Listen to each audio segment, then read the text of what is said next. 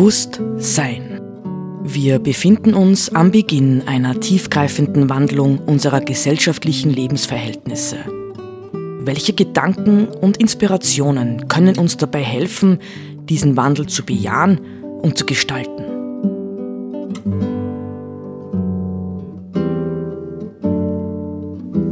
Eine Sendung von Roland Steidl.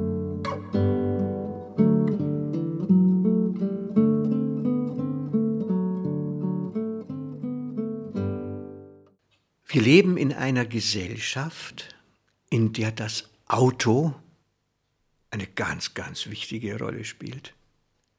Für viele Leute. Ich will ehrlich gestehen, auch für mich. Ja, ich fahre durchaus lieber Auto, als mich in öffentliche Verkehrsmittel zu begeben, fühle mich darin sicherer, obwohl das eine völlige Illusion ist. Ja, das weiß ich auch. Trotzdem bin ich noch immer Autofahrer, obwohl ich mich seit 40 Jahren mit Umweltthemen beschäftige und hm, als ich noch keinen Führerschein hatte, sehr heftig gegen das Autofahren polemisiert habe. Das will ich äh, ehrlicherweise zu Beginn ähm, vorausschicken gewissermaßen. Das Auto ist für uns in unserer westlichen Gesellschaft, vor allem in Deutschland, sicherlich damit verbunden auch in Österreich, aber auch in vielen, vielen anderen Ländern ist es zum Symbol für die Teilhabe an der modernen Welt geworden. Nicht? Heute gibt es ein zweites Symbol, ja, das mindestens genauso wichtig ist, aber immerhin billiger, das ist das Smartphone. Ja, jeder hat heute ein Smartphone.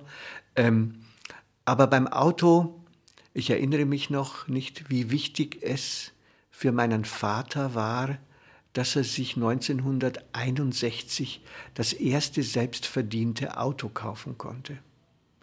War damals ein Volkswagen, nicht? Also die hitlersche Philosophie hatte die Gesellschaft voll erreicht und äh, entsprechende Autos sind halt gebaut worden. Wenn ich heute an die österreichische Situation denke oder auch an die Mühlviertler Situation, äh, ich lebe seit über 30 Jahren jetzt hier, dann schien es mir so, dass vor 30 Jahren ähm, war im Grunde genommen der Initiationsritus für junge Männer in Österreich, vor allem auf dem Lande, der Führerschein. Wenn ich einen Führerschein hatte, war ich erwachsen. Ja, dann konnte ich mich bewegen, so wie ich wollte. Nur war damals zunächst einmal vor 30 Jahren, war es der, äh, war das ein VW Golf in der Regel, ja, der den Standard bildete, und zwar ein gebrauchter VW Golf. Heute muss es ja mindestens ein Audi sein, sonst geht es gar nicht mehr.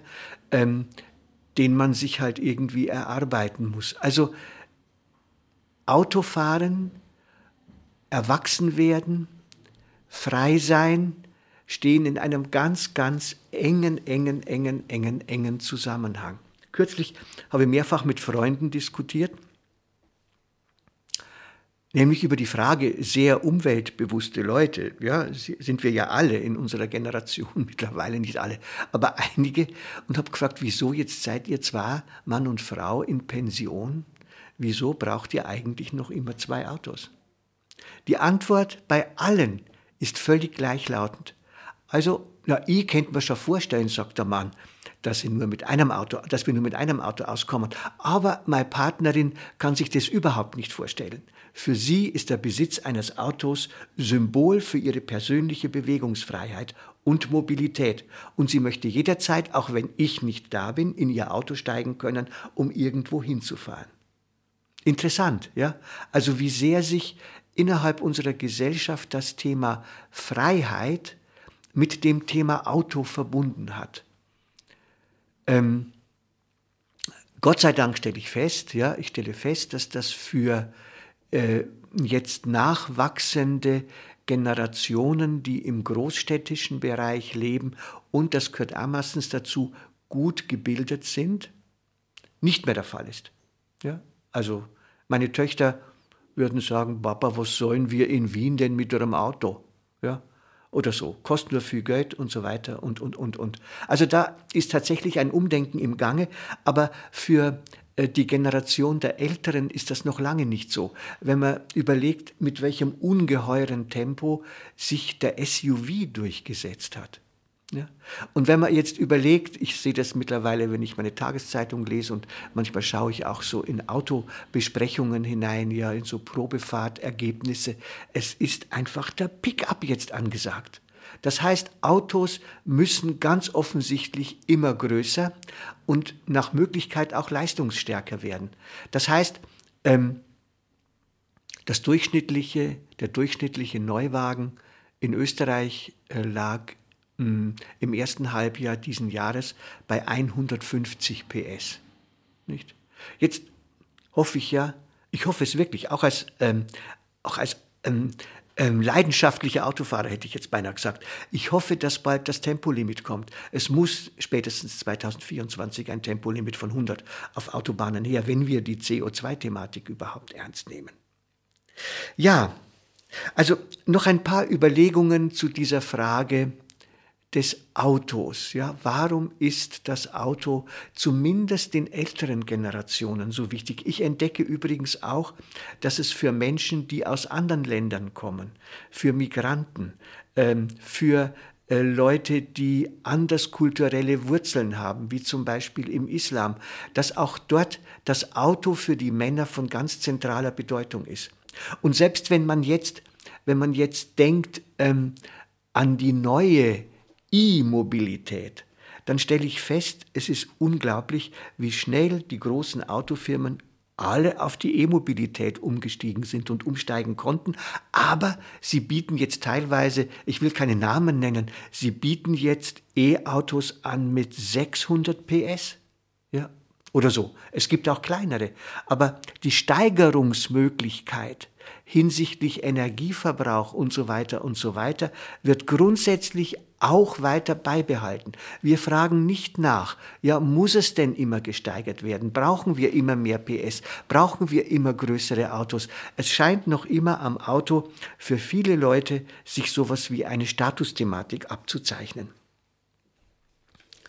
Ähm, ich lese zwischendurch einen kleinen Text, äh, der auch schon relativ alt ist, ähm, stand in den Salzburger Nachrichten. Ähm, ein beachtlicher Teil der Autofahrer muss zu den Psychopathen gezählt werden, diagnostiziert der Salzburger Forscher Volker Krumm in einer Studie. Schon der ganz normale Autofahrer zeigt alle Symptome eines Süchtigen. Das Reizobjekt Auto zieht ihn total in seinen Bann. Er führt sich mit dem Fahren täglich Lustgefühle zu, wobei im Zusammenhang mit dem Stehen im Stau auch das masochistische Lustphänomen nicht übersehen werden darf. Der von der Droge Auto Abhängige kann ohne sein Gefährt nicht mehr leben, leidet an autofreien Tagen unter Entzugserscheinungen wie etwa Krämpfen in der Gehmuskulatur und benützt infolgedessen das Fahrzeug auch für kürzeste Strecken. Die Sucht nach dem Automobil ist laut Krumm nicht zuletzt ein tiefgreifender Erziehungsfehler. Das Kind darf dabei sein, wenn das neue Auto abgeholt wird. Es sieht, wie sorgsam der Wagen gepflegt wird und wie der Vater leidet, wenn die Mutter eine Delle ins geliebte Stück Blech hineinfährt. Das sind fast noch, man würde sagen, ähm, archaische Zustände, nicht? Hm. Heute fährt ja jeder eine Delle mal ins Auto hinein. Aber tatsächlich, äh, dieser Artikel, der drei, über 30 Jahre alt ist, ja, und in den Salzburger Nachrichten abgedruckt war, sagt durchaus etwas Richtiges. Ja, ich glaube tatsächlich, dass viele Konsumprodukte, äh, die wir heute haben, und ganz besonders das Auto und beim Smartphone wissen wir es eben auch, dass sie in Wirklichkeit Suchtobjekte sind. Ja? Männer, Menschen definieren sich über das Aussehen und die Leistungsfähigkeit ihres Autos. Mein Auto, das bin ich. Ja? An meinem Auto sieht man, wer ich bin, wie schnell, wie reich, wie, wie, wie, wie, wie. Ja? Also das Outfit des Autos spielt, ich weiß nicht, wie es heute für Frauen ist. Ich glaube, dass die Tendenz auch bei Frauen teilweise dorthin geht, sich relativ stark über das Äußere und die Leistungsfähigkeit ihres Autos zu definieren. Es ist noch nicht ganz dort, ja, dass man diese Mega Motoren äh, braucht, wie das für Männer attraktiv ist. Aber das ist natürlich, und hier hat der Autor unserer Zeilen völlig recht, es ist ein Erziehungsthema. Nicht? Buben sind von früh auf, das ist heute ja Gott sei Dank auch ein bisschen anders geworden, äh, dass Buben nicht unbedingt immer Autos geschenkt bekommen als Kinder. Nicht, oder sich wünschen. Ja, ich erinnere mich noch, wie großartig das war, als ich das erste ferngesteuerte Auto äh, hatte, ja, oder so. Das, das, sind, das sind schon prägende, prägende kleine Erfahrungen, nicht? Der Bub wird auf Auto getrimmt. Heute ist das vielleicht auch tendenziell anders. Und wenn es nicht anders ist, dann sollte es einfach anders werden. Das Gleiche ähm, haben wir natürlich mit dem, mit dem smarten Phone, äh, das erst recht ja ein Suchtgegenstand erster, erster Güte geworden ist. Und ich frage mich mh, hm, eben, welche Rolle spielt für uns letztendlich wirklich Freiheit wenn wir in unserer Gesellschaft immer wieder so sehr bereit sind, uns von bestimmten Objekten tatsächlich abhängig machen zu lassen. Ja? Also ist die Autofahrsucht, ja, ist das Autofahren bei vielen Leuten nicht viel mehr ein Ausdruck ihrer Unfreiheit als ihrer Freiheit. Und dasselbe gilt wiederum für etliche andere ähm, äh, Gegenstände, es müssen ja nicht unbedingt Autos und Smartphones sein. Ich glaube, jeder von uns hat vielleicht seine Dispositionen zu Süchten und Abhängigkeiten. Und die Frage ist erneut, ja, wie ernst nehmen wir die Wahrnehmung dessen und inwiefern ähm, wäre es nicht tatsächlich an der Zeit, dass wir unsere Süchte hinterfragen und äh, versuchen aus diesen Süchten Auswege zu finden, um wirklich frei zu werden.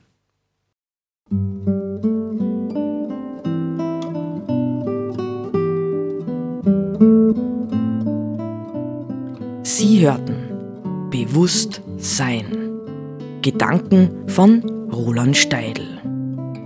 Die Musik zur Sendung stammt von Johann Sebastian Bach interpretiert von Harald Simada. Diese Sendereihe steht auch als Podcast in unserem Online-Archiv zur Verfügung.